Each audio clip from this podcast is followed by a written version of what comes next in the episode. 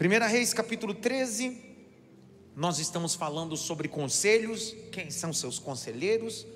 Nós estamos usando o texto base tanto de 1 Reis, capítulo 12 e 1 Reis, capítulo 13, ok? Principalmente o texto do profeta velho. O tempo já está ali já correndo, então a gente não vai ler tudo, que a gente está lendo sempre esse texto. Então a gente vai ler aí tudo.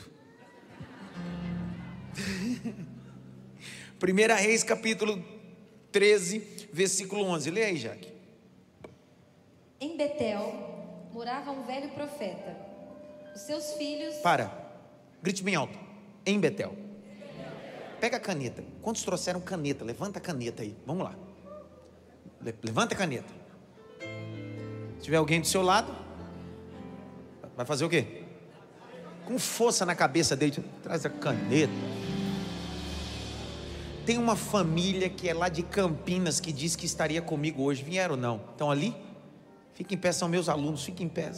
Que bom que vocês vieram. Que bom que vocês vieram celebrar conosco. Eu tive ministrando na igreja deles. Não é nem Campinas, lá qual é a cidade?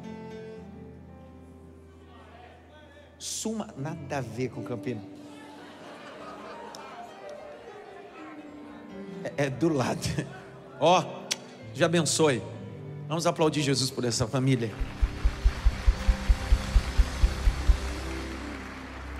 Sicule Betel, Sicule Betel na sua Bíblia. A palavra Betel é uma palavra hebraica que significa casa de Deus. Quem é que deu o nome desse local? A primeira vez que essa palavra apareceu, a primeira vez que essa palavra apareceu, aparece com uma, um, detalhe importante. Primeiro, o texto diz, lá em Gênesis, o capítulo de número 12, que Abraão edifica um altar entre dois extremos, entre Betel e Ai.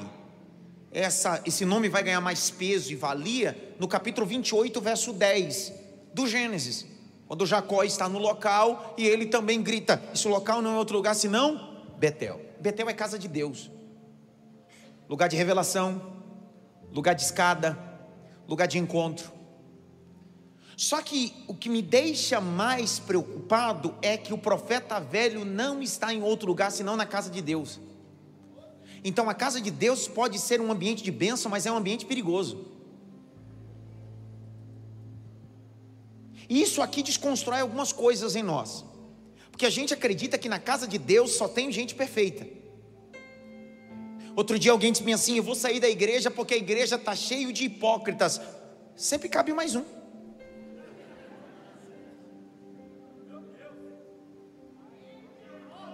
Eu vou sair da igreja porque a igreja tem um monte de gente pecador. É engraçado. Você quer sair da igreja porque alguém te feriu dentro da igreja e o mundo te fere todos os dias e você nunca sai do mundo.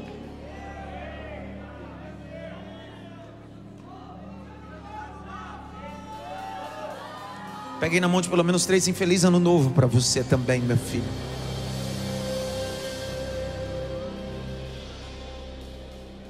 Eu termino. Você acabou de 10.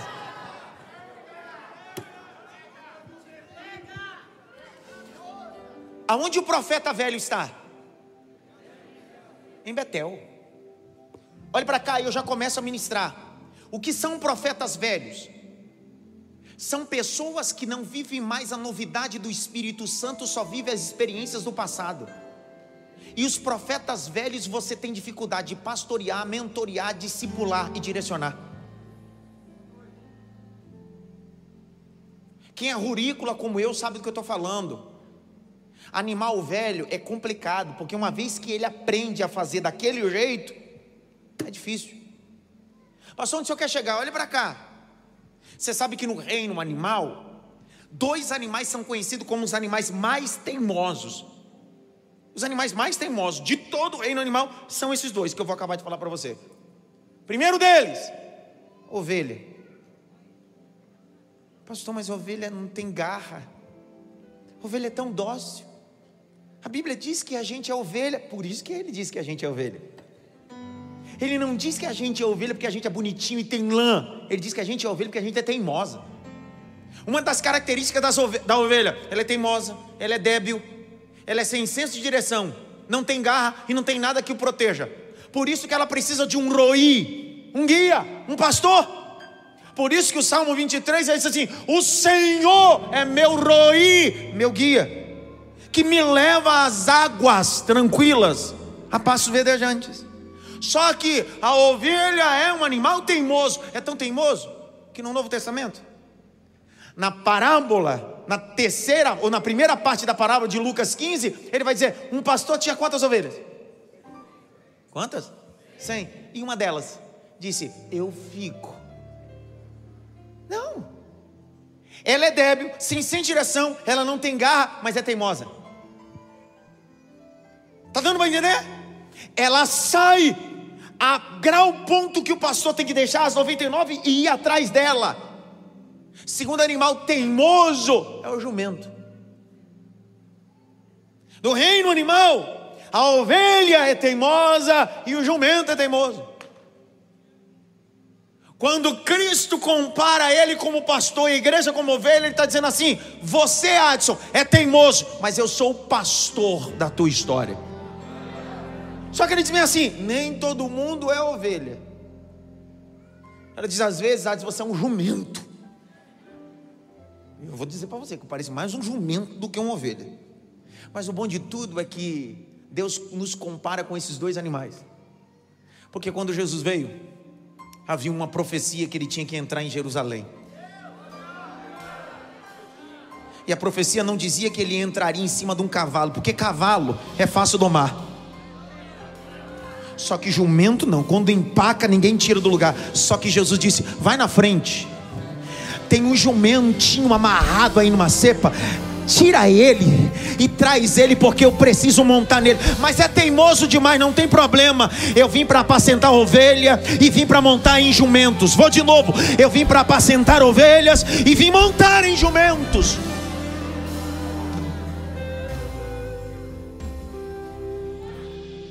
Então Betel é um ambiente complicado. Grite bem alto, perigoso. Mais alto, perigoso então, em Betel tem um profeta? Irmão, a pior coisa da vida é trabalhar com gente velha. E eu não estou falando de idade, de mentalidade. Escreve isso. Não é gente velha de idade, é gente velha de mentalidade. Gente velha de mentalidade acha que sabe tudo e nunca reseta para aprender o novo. Eu disse aqui na série de mensagens sobre a Sassa. Sassa. Lembra? A série de mensagens. Na série de mensagens Sassa, eu falei sobre o efeito Danny Kruger. Falei que o efeito Danny Kruger foi descoberto em 96 por dois especialistas que tinham o nome Danny e Kruger, sobrenomes. Quando um camarada passando limão na face, ele acha que pode se esconder, e aí logo é confrontado, ele está tão cheio de informação que acredita que não pode receber uma nova instrução. Ei, Profeta velho é gente que você fala e ele não aprende. Gente velha na mentalidade, você fala, fala e lança pérola a porcos, das coisas santas cães. Olhe para cá. E esses profetas velhos não estão fora da igreja, estão dentro da igreja. Por quê? O profeta velho estava em Betel. Grite bem alto, Betel. Mais alto, Betel. Ei, eu não estou desvalorizando a experiência que você adquiriu ao longo do tempo, nem experiência que eu adquiri ao longo do tempo. Só que experiência é diferente de espiritualidade. Esse profeta velho já está tão distante da espiritualidade que agora ele profetiza por experiência. Eu já vi isso, já sei como é. Tenho vontade de falar uma coisa, mas não posso. O profeta velho conhece o tom da voz do céu, mas não ouve já há muito tempo.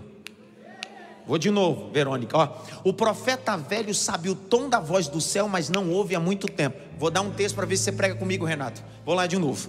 A Bíblia diz que antes que a lamparina se apagasse no templo, uma voz entrou no quarto de Samuel e disse: Samuel. Samuel acordou e foi na nos aposentos de Eli e disse: Meu senhor, o senhor me chamou. Ele disse: Não, meu filho, vá deitar, vá dormir. Samuel voltou para dormir. A voz entrou de novo dentro do quarto de Samuel e disse: Samuel, Samuel. Samuel se levantou, foi na porta de Eli e disse: O senhor me chamou. Eli era experiente. Profeta velho conhece a voz de Deus, mas Deus já não fala mais com ele. Ele disse: Eu sei quem está te chamando, eu sei quem está falando com você. Ele não está falando comigo, mas eu conheço a voz dele. Quando ele te disser, Samuel, diga: Eis-me aqui.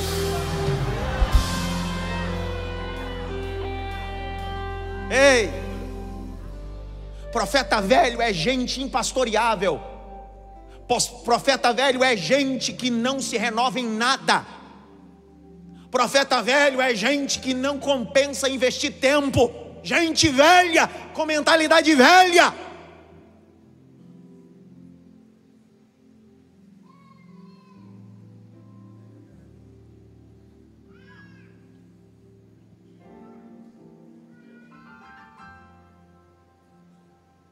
Ninguém fala nada comigo.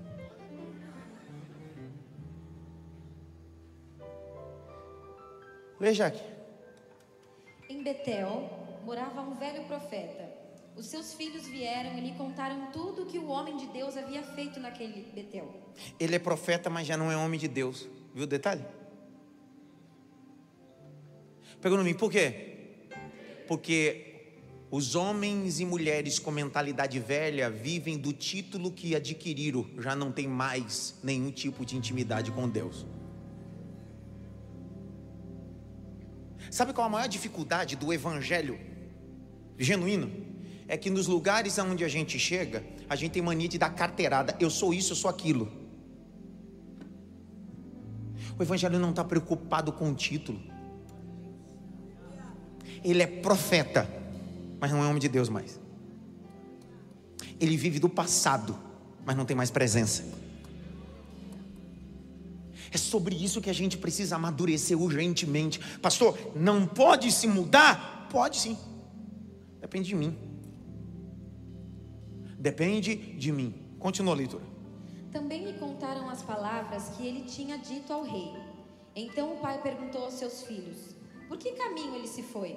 E eles lhe mostraram o caminho que havia sido tomado pelo homem de Deus que tinha vindo de Judá. Então ele disse aos seus filhos: Disse o quê? Ponham a cela no, no meu jumento. Eles puseram a cela no jumento e o profeta montou.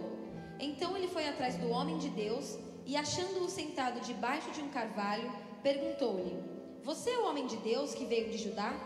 Ele respondeu: Sou eu mesmo. Então o velho profeta lhe disse: Venha comigo até a minha casa e coma alguma coisa. Mas o profeta de Judá respondeu: Não posso voltar com você nem entrar em sua casa. Não posso comer nem beber nada com você neste lugar, porque me foi dito pela palavra do Senhor. Foi me dito pela? Grite bem alto, eu tenho uma palavra. Eu tenho uma instrução. Mais alto, eu tenho uma palavra. Eu tenho uma instrução. Meus irmãos, não negocie as instruções do céu.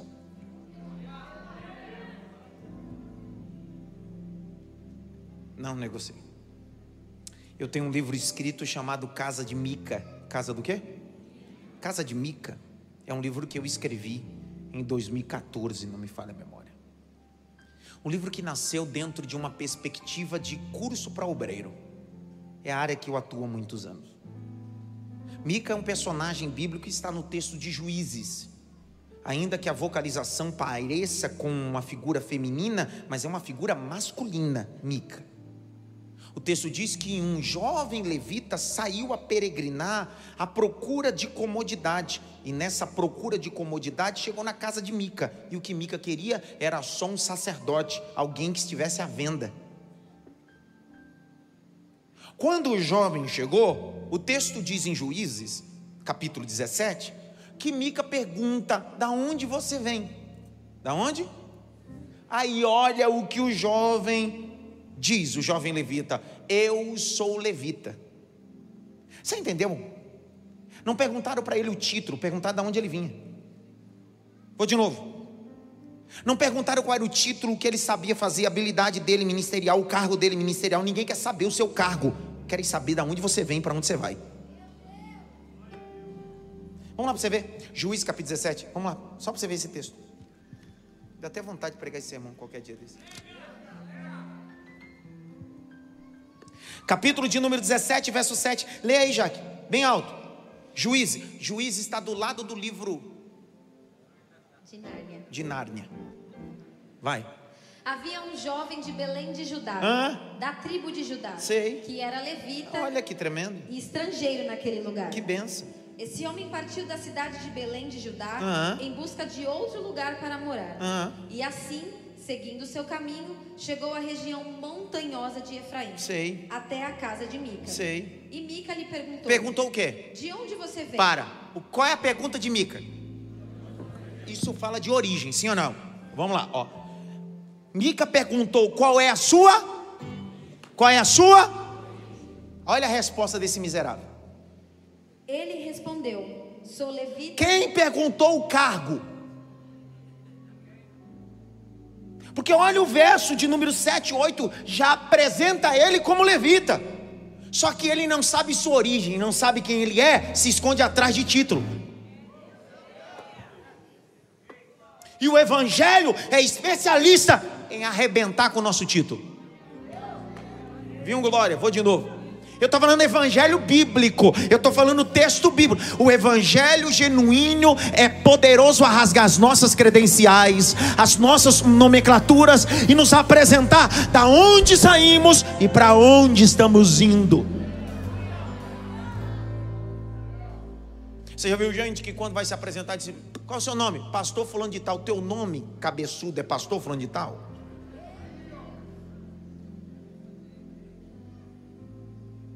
Dá seu RG aí para ver se é pastor fulano de tal. Tem gente que tem uma preocupação com títulos. Ah, é. O profeta velho tem título de profeta, mas ninguém sabe o nome dele. Vou de novo. Lá no texto que eu li com vocês, todo mundo conhece ele como profeta, mas alguém sabe o nome? O problema está aí. Está cheio de gente se escondendo atrás de título. E o Evangelho não quer nos dar título, o Evangelho quer nos dar missão. Eu vi um glória a Deus, eu vou ler de novo. O Evangelho não veio nos dar título, o Evangelho veio nos dar missão.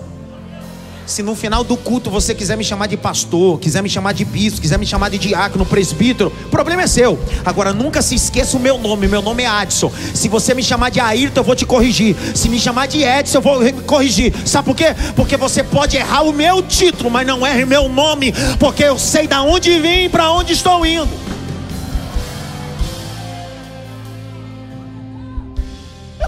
Preocupado se você me chama de diácono. Eu estou preocupado se me chama de pastor. Para de ser bobo, cara. O Evangelho não nos dá título, o Evangelho nos dá missão. Fica em pé, minha conterrânea, comigo. Dá aquele glória que está entalado que eu sei. Isso. O Evangelho não veio para nos dar título, o Evangelho veio para nos dar missão. Para de ser bobo. Permito utilizar essa expressão bem íntima nossa. Para de ser bobo, cara. Ó, o Evangelho não se preocupa tanto com título, mas sim com missão, que Jesus reuniu os doze. Precisa se não der glória, você vai ver. Jesus reuniu os doze e está na ceia. Está no quê? Jesus pega o pão e diz assim: Esse é meu corpo. Pega um cálice assim: Esse é meu sangue. E imagina os dois dizendo: Agora ele vai distribuir os títulos. Agora, agora é título, agora ele vai dar o título. Aí de repente, quando ele vai terminando a ceia, ele dá um grito: Tem bacia aí? Tem água para colocar na bacia? Alguém disse, eu tenho bacia. O outro disse, eu tenho uma água. Ele disse, tem toalha também. O outro disse, eu tenho toalha. Ele diz, traz aqui porque eu sei a minha missão. Eu sei a minha missão. Qual é a sua missão? Eu vim para lavar pés. Eu vim para lavar os pés. Missão, cara. Missão. Quem conhece sua missão não se preocupa com os pés. Não importa se é pé de Tiago, de João ou de Judas Iscariotes. O importante é que eu sei minha missão no reino. Se você sabe a sua missão no reino, não pare por causa de nada. Continua. Ei, grite bem alto. O evangelho não é movido por títulos, por missão. Qual é a sua missão?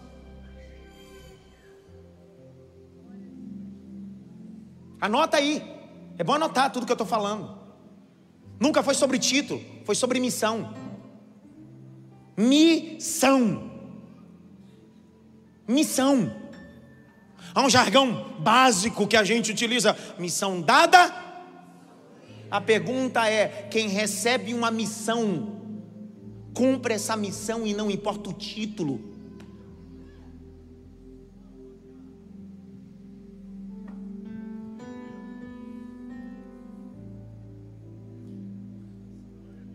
Quem nos acompanha aqui há muito tempo na rede social, sabe que nas nossas redes sociais eu não coloco lá a rede social administrada pelo pastor Caio, a direção, não coloca lá por orientação minha. Pastor presidente. Você é bobo, cara. Fala pastor sênior. O que é pastor sênior? Pastor principal. Pastor principal já quer dizer tudo. Se estourar alguma bomba, eu que vou ter que pagar. O problema nosso é que tem gente com igreja dentro de uma garagem com cinco pessoas com o título de pastor presidente, só procura de título, cara. Para de graça, cara. Para de bobeira, meu. Por que, que o evangelho não cresce? Porque tem gente que está atrás de título, mas não sabe sua missão. Escute, eu pastorei uma igreja no Jabaquara. Do Jabaquara eu fui enviado para Vila Maria. Você sabe quanto tempo eu fiquei pastoreando igreja com título de missionário? Quase sete anos. Missionário. Lembra disso, Falso? Sete anos pastoreando igreja com título de missionário. Se você pegar nas minhas redes sociais, tem CD meu de mensagem escrito Missionário Adson Belo. Você tem esses CDs, não tem, Cássio? Bobeira, cara. Missionário nem na Bíblia tem. Me deram esse título.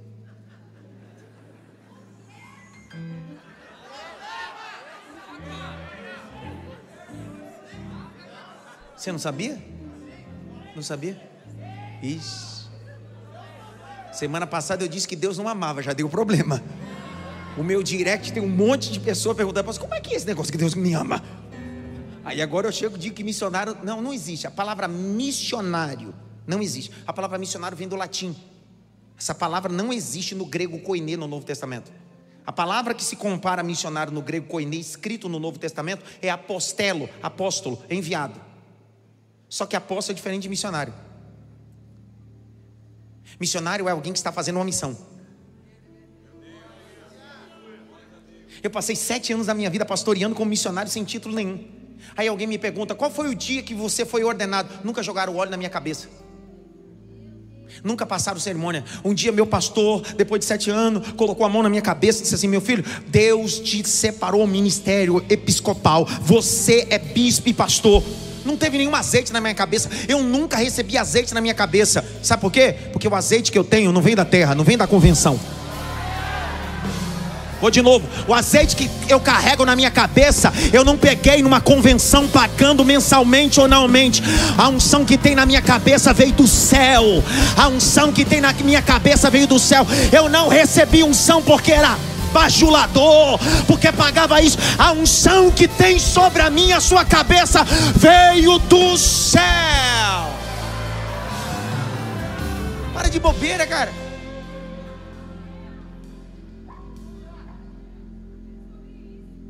A resolução de 2001, eu estava falando ontem, a resolução de 2001 dá precedente não às auxiliares de enfermagem, mas às enfermeiras receberam o título de doutor e doutora. Vocês sabiam disso?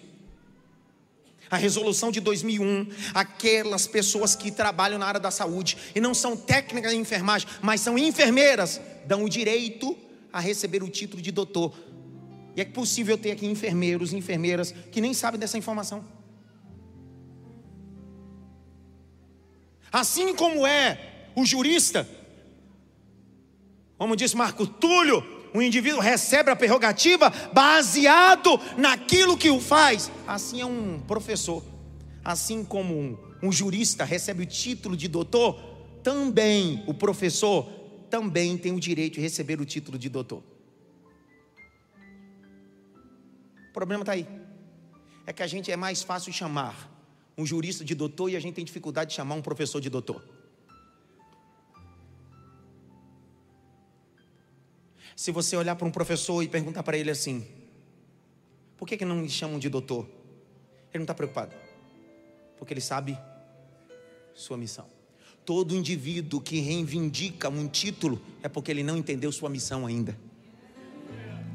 Todo indivíduo que reivindica o seu título não entendeu sua missão. Eu estou dizendo alto e bom tom para esta igreja e para a nação: você não precisa de título, você precisa de missão.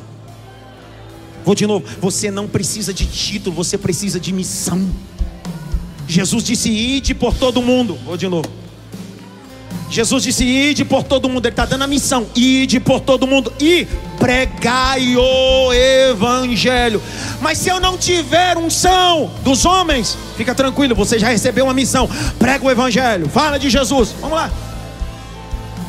Jesus não está implantando a anarquia, dizendo: ei, você não precisa estar sujeito à liderança. Não, não é isso. Tanto que Atos capítulo 13 diz que na igreja de Antioquia haviam profetas e mestres a saber, Paulo e Barnabé. E orando e jejuando, disse o Espírito Santo: separe para mim a obra que eu tenho chamado. Aí o texto diz: e separando, colocando eles as mãos, os enviaram. Só que quem separou, quem escolheu, foi Deus.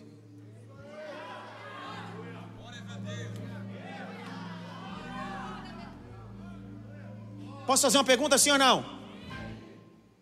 Você já viu alguém ser salvo? Morrendo afogado, ser salvo por um amigo? Em uma represa, em alguma situação dessa? Já viu um testemunho desse? Ou já teve uma experiência dessa? Quem já viu? Alguém? Você estava é, se afogando, ou vendo alguém se afogar, e chegou alguém que não era salva-vida e salvou outra pessoa. Já viu essas experiências, sim ou não? Já? Fez dessa pessoa que salvou salva-vida? Um fato isolado não te faz ser. Uma pregação não te faz ser pregador. Sai fora, cara. Vocação. Vocação. Vocação. Abre comigo aí, por favor. Romanos capítulo 1. Os profetas de Betel são os profetas do título, onde Deus já não fala mais. Essa noite, Deus quer despojar de nós os títulos. Quem escreveu a, a epístola aos Romanos? Quem? Não, foi Paulo. Quem falou para você que foi Paulo? A cara dela foi engraçada. Ela está com o olho dizendo assim: Meu Deus, ele está louco. Próxima vez eu digo quem foi que escreveu essa carta. É você, Denis? Você está por aí? Você já deu glória hoje? Cadê sua esposa? Veio também? Cadê ela? Tá por onde? Pronto. Foi pegar o menino. Ponto com o bebê. É um só que você tem? Um só, né? Meu desejo seja cinco. Dani e sua esposa são um casal abençoado, pregadores do Evangelho. Eu me esqueci que eu ia falar. Quem escreveu mesmo? Quem?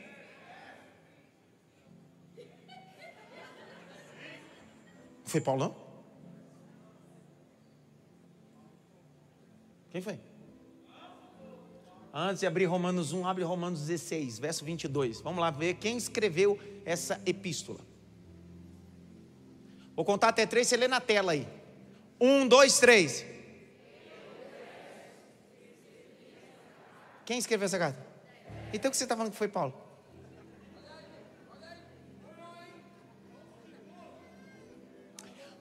Todo profeta velho tem dificuldade de aprender o novo. Todo profeta velho se acha que já sabe tudo, até um dia que ele é imposto a ele uma coisa que ele passou a vida toda falando que era verdade, mas nunca foi. Quem escreveu? Mas quem editou? Ah, foi Paulo que editou. Que legal! Então Paulo dita e Técio faz o quê? Então vamos lá. Romanos capítulo 1, verso 1. Então Paulo está falando e Técio está o quê? Então pensa comigo, olha para cá. Pensa comigo, só abre Romanos 1 e pensa comigo. Vamos criar essa imagem. Imagine Paulo, ele está na cidade de Corintos, porque a Bíblia vai dizer isso em Romanos 16, verso 23, que ele está na casa de Gaio. E Gaio morava na cidade de Corintos uma cidade portuária. Então imagina, ó, Paulo está na casa de Gaio. Imagina uma lamparina. Imagina um tinteiro, uma pena, um pergaminho, Tércio sentado e Paulo dizendo: Posso começar? Espera aí, deixa eu dar uma olhadinha na pena aqui na tinta. Vai! Criou essa imagem? Paulo disse assim: Eu vou começar a falar, mas essa carta tem um endereço, é para os nossos irmãos que estão em Roma. Eu falo e você vai transcrevendo. Tá certo? Tércio diz. Aí ele começa. Eu vou começar falando o cabeçalho, tá bom, Tércio? Tá bom. Eu vou me apresentar. Eu imagino o Tércio Não, só nem precisa falar. Deixa que o cabeçalho eu faço. Eu conheço o Senhor. O Senhor é o Paulo, criado aos pés de Gamaliel, circuncidado ao oitavo dia, da tribo de Benjamim, fariseu de fariseu, um dos homens mais importantes dentro do cenário. O Senhor é a bola da vez, o Senhor é doutor em divindade, o Senhor é quarta pessoa da trindade conjectura minha. Eu imagino o Técio empolgado, querendo escrever o cabeçalho dessa carta. Paulo dá um grito assim: Ei! Começa o cabeçalho de forma certa. Qual é? Escreve primeiro o meu nome. Não começa essa carta falando dos meus títulos, começa escrevendo o meu nome. Aí ele diz assim: Paulo. Aí Técio vai e escreve, diz assim: Posso continuar falando sua formação acadêmica? Não! Põe uma vírgula aí. Depois dessa vírgula, o senhor quer que eu coloque suas formações, seus títulos? Não! Coloca a minha missão. Servo de Jesus Cristo.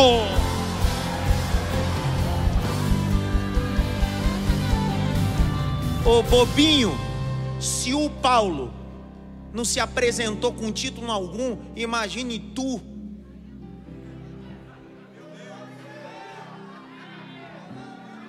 Para de graça, cara. Dá uma olhadinha pelo menos para três assim. Você é um brincalhão mesmo, né, cara?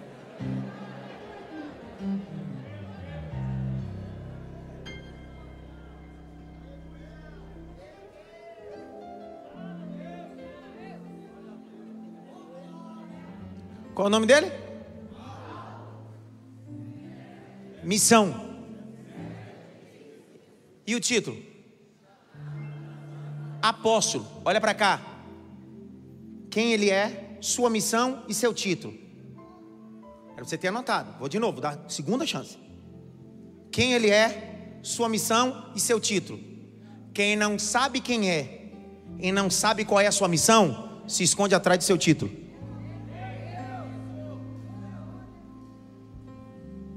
Deixa eu abrir um parênteses. A Bíblia diz: se comer pão escandaliza teu irmão, faça o quê? Vamos lá. Se comer pão, comer carne escandaliza teu irmão, faça o quê? Não come. Olha lá. Eu entendi que o Evangelho não fala sobre a minha pessoa, fala sobre a pessoa de Cristo. Se comer carne escandaliza alguém, eu preciso fazer o quê? Há uns anos atrás, quando a gente estava na cerejeira, eu fiz um painel com o tema do ano, como todos os anos eu fazia, uma foto minha da pastora do lado direito e o tema. Desde 2016 a gente faz as transmissões via Facebook é, dos cultos de ensinamento. Um dia um irmão chegou em nossa igreja, vindo de Minas Gerais, e disse: Eu acompanho vocês pelo Facebook, pelas lives etc. E pastor, eu estava desacreditado da igreja. Desacreditado disso, daquilo, porque a igreja tem um monte de. Eu falei: Continua tendo, filho, não vai mudar nada. Ele falou assim: é, porque da onde eu vim era cultuado muito homem, o homem era idolatrado e tal. E na primeira vez que eu recebi o link do senhor, eu vi a foto do senhor e da pastora. A primeira coisa que eu vi na transmissão disse assim: mais um daqueles. Ele me contou história, falou que se reconciliou quando ele saiu, pastor Anderson. Na época, eu disse: vamos tirar esse banner. Naquela época, irmão, banner era cara. Não significa que hoje não seja. A gente acabou de colocar, né, Anderson? Eu disse assim: vamos tirar. Pastor, mas tira, joga fora. Se ele conseguiu olhar e perceber isso, quantas outras pessoas não faz? Quem sabe você deve estar estranhamente observando que eu, nos últimos cultos, desci minha cadeira e da pastora dali. Vou te explicar por que eu desci a cadeira. Primeiro assim, Eu não sentava ali para ter destaque. Eu sou uma pessoa operacional. Uma pessoa operacional, eu estou no culto e olho tudo. Eu vejo tudo. Então eu estou no culto e estou operando as coisas.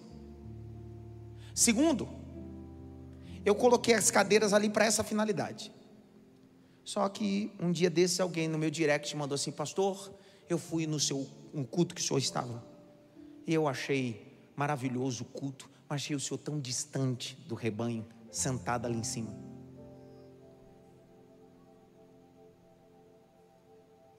Mudou nada para mim. Eu pedi para tirar as duas cadeiras e sentar aqui.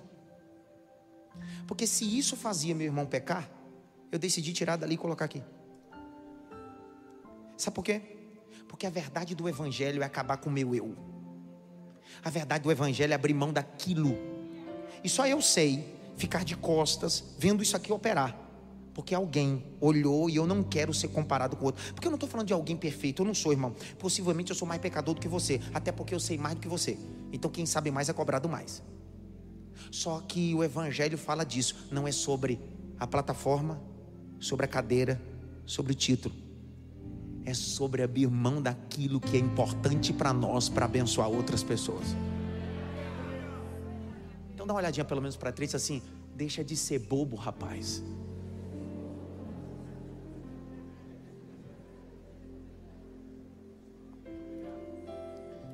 Grite bem alto, profeta velho. Eu tenho oito minutos para terminar.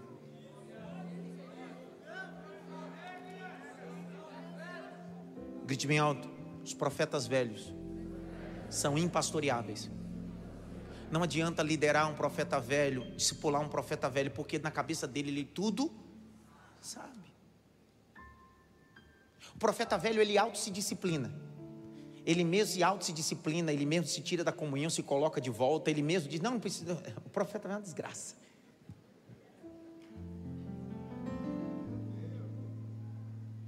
Ninguém fala.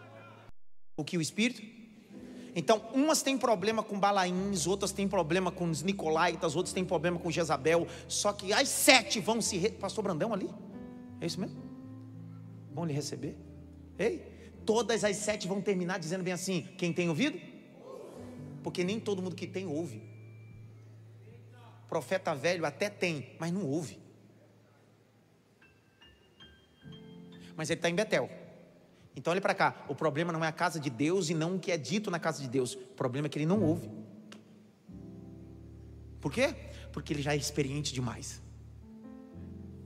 Irmão, quando nos faltar lágrimas no culto é que a gente já virou um profeta velho. Eu tava, eu coloquei uma foto minha da minha avó. Minha avó foi dirigente de oração. Quantos anos minha avó foi dirigente de oração mesmo? Dois milhões de anos.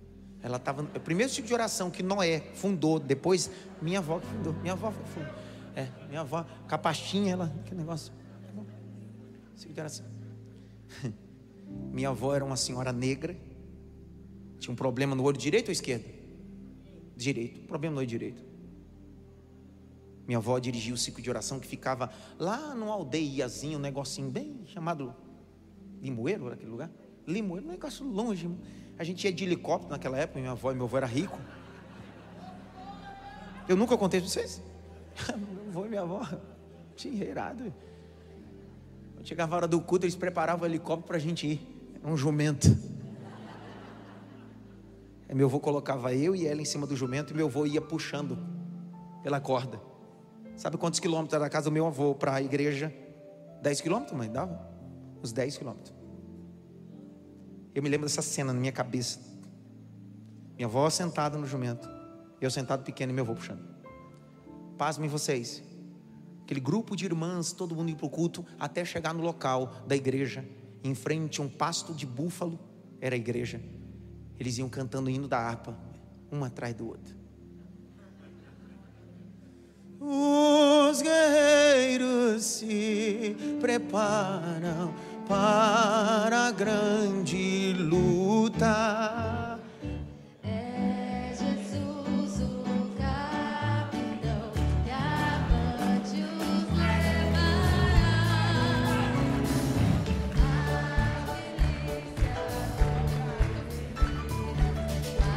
Baixa Ninguém sabe nem quem é baixo e poluta. O quê? Olha os assembleanos. Olha lá os assembleanos. Vai. Eu quero estar com Cristo. Ó. Luta Esse é o Hélito, velho. ou se trava no lance. Cícero Canudo de Lima. Chega, chega, chega. Chega. Chega. Chega.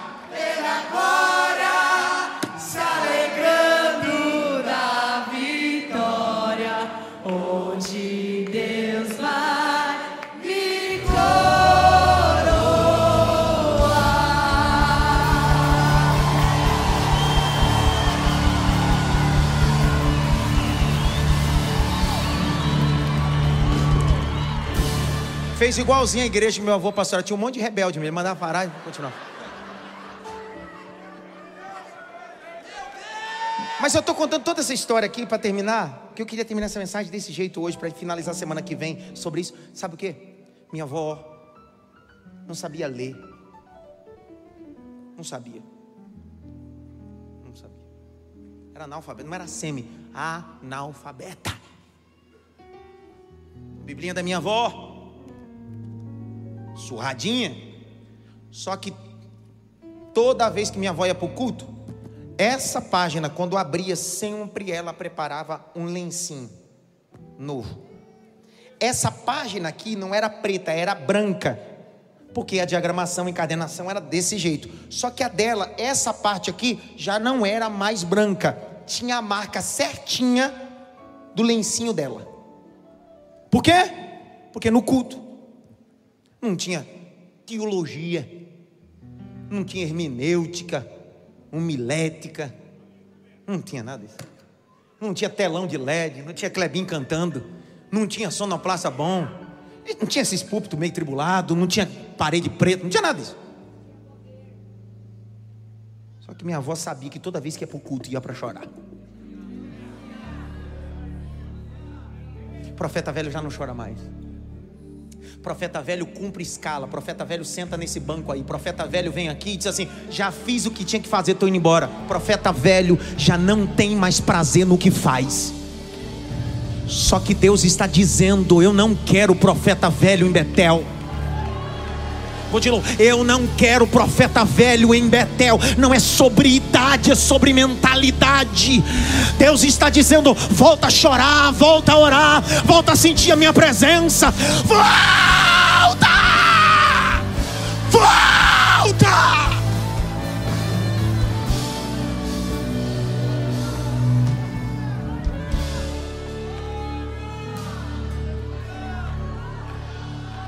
E calamanture macando rebai. Eite minha forgue me flasse arabau a canto revácia.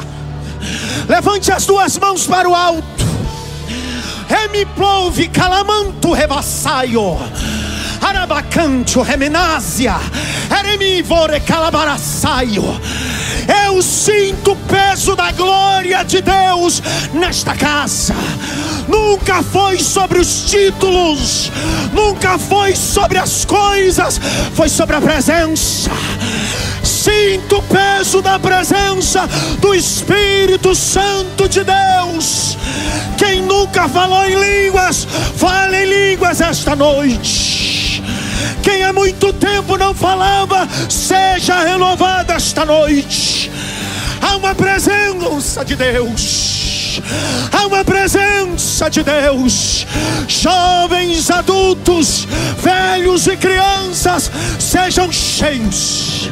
Sejam cheios. Sejam cheios. Sejam cheios.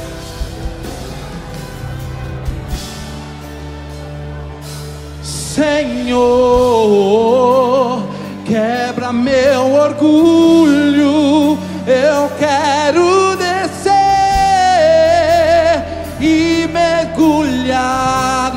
águas do teu amor. Me purifica, me purifica.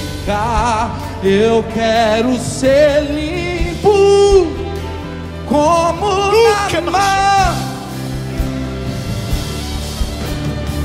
Senhor, Senhor, quebra meu orgulho.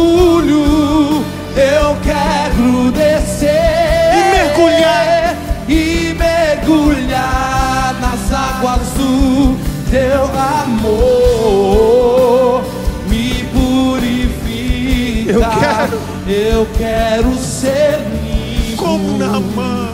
como na mão do teu poder. Eu termino a porção de hoje para a semana que vem a gente finalizar essa série, mas eu preciso te contar uma coisa. Deus, Deus me confrontou tanto.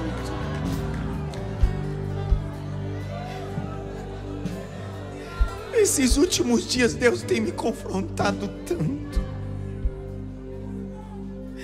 Muito Ele tem me confrontado. Muito Ele tem me confrontado.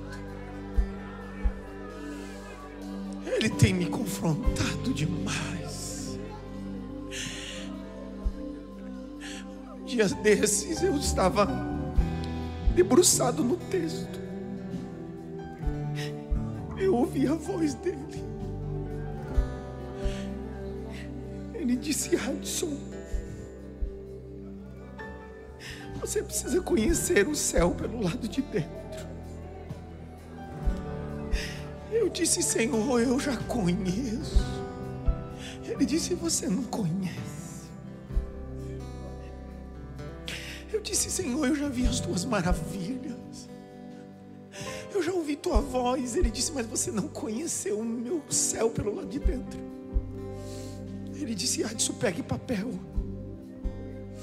pegue caneta. Ele disse: Abra o texto em Apocalipse. E ele me fez abrir o texto e disse: Leia esse texto que você já leu milhões de vezes. E eu li o texto de Apocalipse que diz: E eis que olhei. Senhor estava sentado sobre um trono. E os 24 anciões tiravam a coroa da sua cabeça, jogavam aos seus pés e dizia: Digno é o Cordeiro de honra e glória para todos sempre. Eu disse: Deus, eu já li esse texto. O que o Senhor quer falar comigo? Ele disse: Você leu, mas não entendeu. Eu disse: Eu entendi. Isso fala da tua magnitude, da tua imutabilidade. Ele disse: Não, Adson, não é sobre isso. Eu disse: O que? Ele disse: Você percebeu que os anciões têm coroa na cabeça? Eu disse: Percebi. Coroa fala de governo, coroa fala de status, coroa fala de título, coroa fala de realeza, coroa fala de monarquia.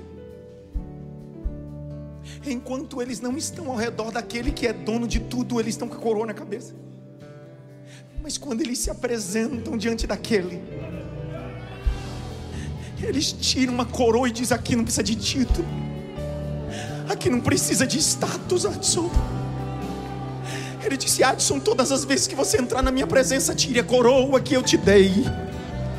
Mas não fique com ela na mão, jogue ela aos meus pés, porque na minha presença, Adson, a tua coroa não serve para nada, o teu título não serve para nada, a tua influência não serve para nada. Por isso que essa noite eu me lanço aos pés do meu Deus. Essa noite eu tiro a minha coroa e lanço aos pés dele e digno, digno é o cordeiro, digno é o cordeiro, fique em pé. Mais.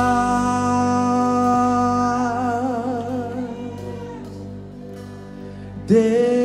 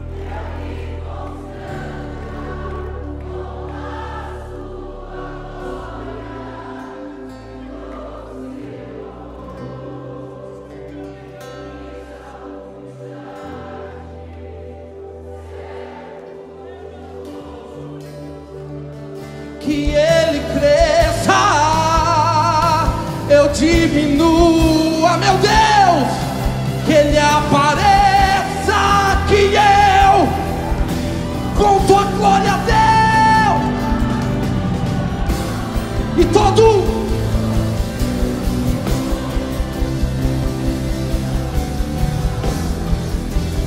servos de todos os irmãos. Se tem alguém essa noite queira se reconciliar, aceitar Jesus, sai do teu lugar, vem na frente.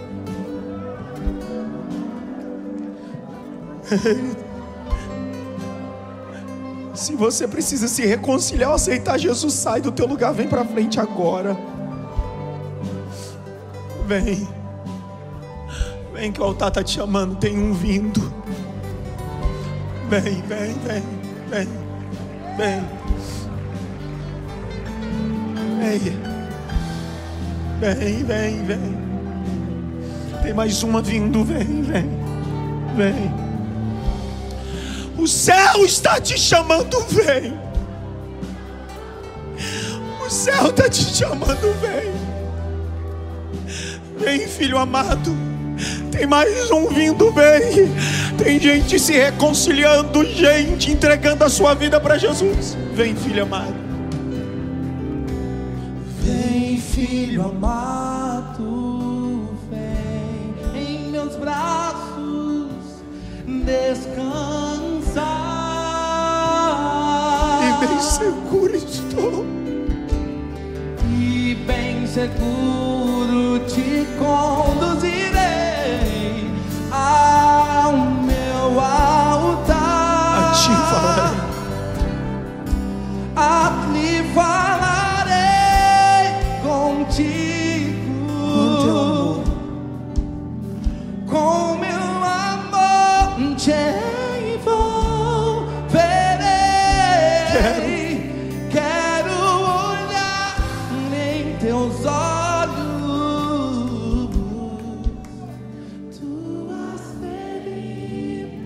Você que precisa se reconciliar, faça isso hoje. Preciso orar com você. Venha. Tem mais um jovem vindo. Vem. Eu queria com gente que ame alma. Como está Tem mais uma jovem, mais um homem, mais uma mulher que queira se reconciliar. Tem mais um aí. Tem mais um. Tem mais outra. Tem mais outra. Tem mais outro. Eu só quero aqui na frente gente que seja apaixonado por alma. Tem mais outro aqui. Vem, filho amado,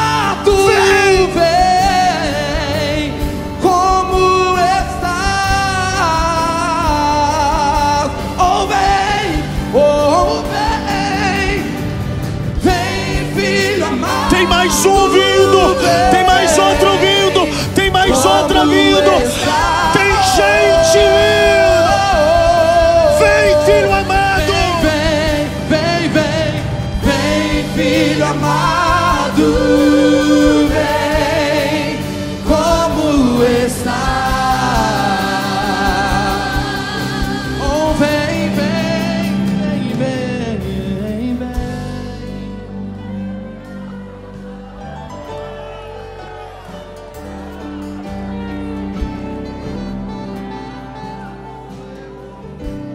A casa do Pai é um ambiente de recomeço.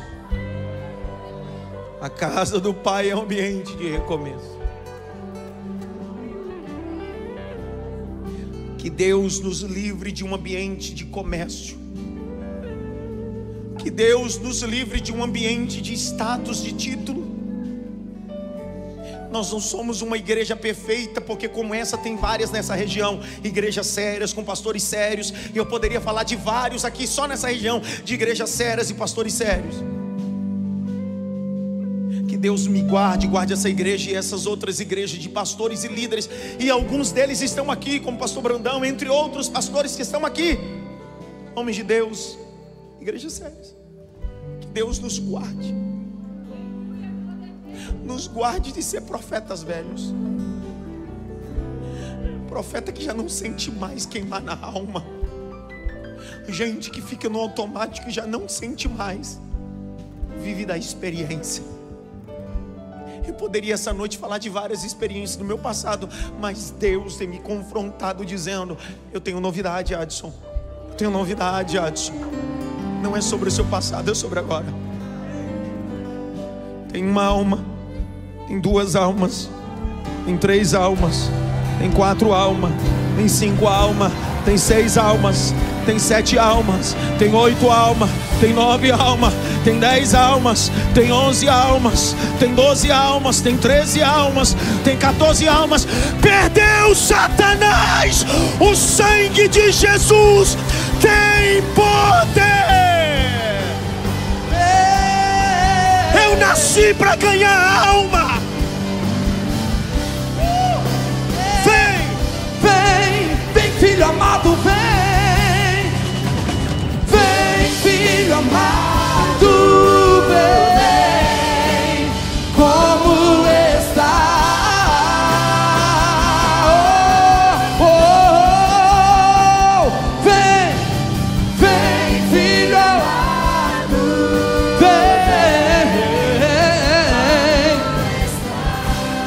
Te damos graça. Te louvamos pela vida desses. Que alguns tropeçaram por causa de profetas velhos. Alguns se afastaram por causa de profetas velhos. Profetas que falavam de anjo onde anjo não apareceu. Falaram em nome de Deus onde Deus não disse. Viveram um sentimento de desacreditar do evangelho e da igreja de Cristo. Mas hoje eles descobriram que o Evangelho é de Cristo a igreja é de Cristo. E quando a igreja é de Cristo, o Evangelho de Cristo tem o poder de nos convencer do pecado e do juízo. Senhor, faz os pés dos teus filhos ligeiros como a coça, faz as mãos deles habilidosas, faz a mente dele ungida, um coração protegido. Nós, como igreja, abençoamos vocês. Nós, como igreja, oramos e abençoamos vocês para a glória do nome de Jesus. Vocês seguem o pastor Arthur ali rapidinho, enquanto a gente vai adorando com o Kleber e eu vou dar a benção apostólica. Canta, Clebinho, vamos adorar. Eu quero viver. Eu quero viver algo novo. Acende a luz, vamos cantar. Pai, faz meu coração De novo, fazendo todo medo desaparecer.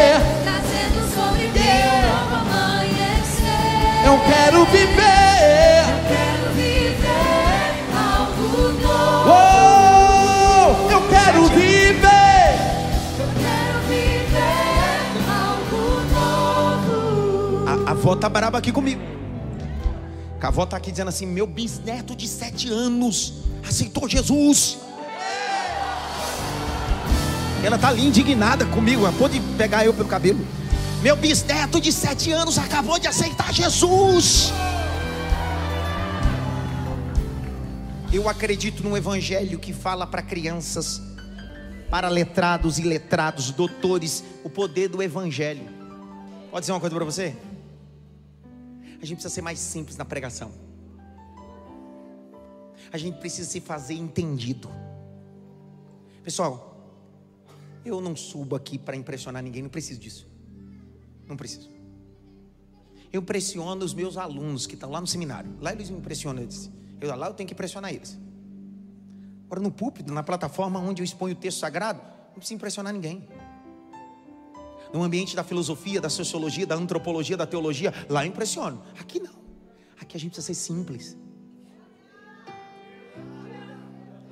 E quando o evangelho é simples, todas as pessoas saem do culto dizendo: Eu sei o que a palavra falou no meu coração. Valeu a pena estar aqui hoje ou não? O ano começou fervendo, hein?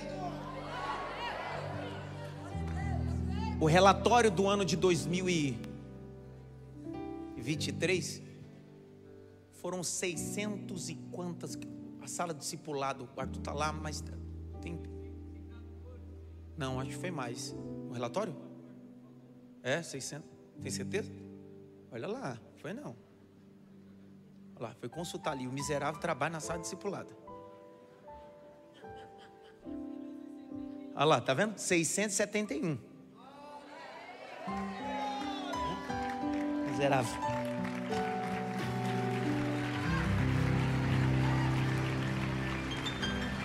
Dois mil e vinte e três nós tivemos aqui em todos os nossos cultos 671 pessoas aceitando Jesus.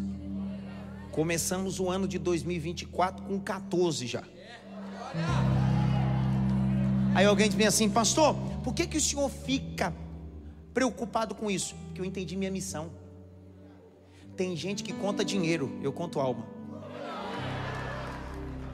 Cada um, olha, avó. Pega aqui na minha mão. Você já tem uma Bíblia? Já? A avó te deu uma Bíblia, foi? Já, eu trouxe. Trouxe? Coisa boa. Sábado também, mas a avó já vai trazer ele sábado já. Avó, rapaz, Bisa, é bisavó ainda. Faça assim. Eu tô até zureta, perdido. Terça-feira que vem, não esquece, é o fechamento dessa série. Que a graça do nosso Senhor e Salvador Jesus Cristo, o grande amor de Deus Pai, a consolação e a união do Espírito Santo, seja com todos, não só agora, mas para todos sempre. Saia abençoado, guardado e protegido à sombra do Onipotente. Diga amém. Beijo.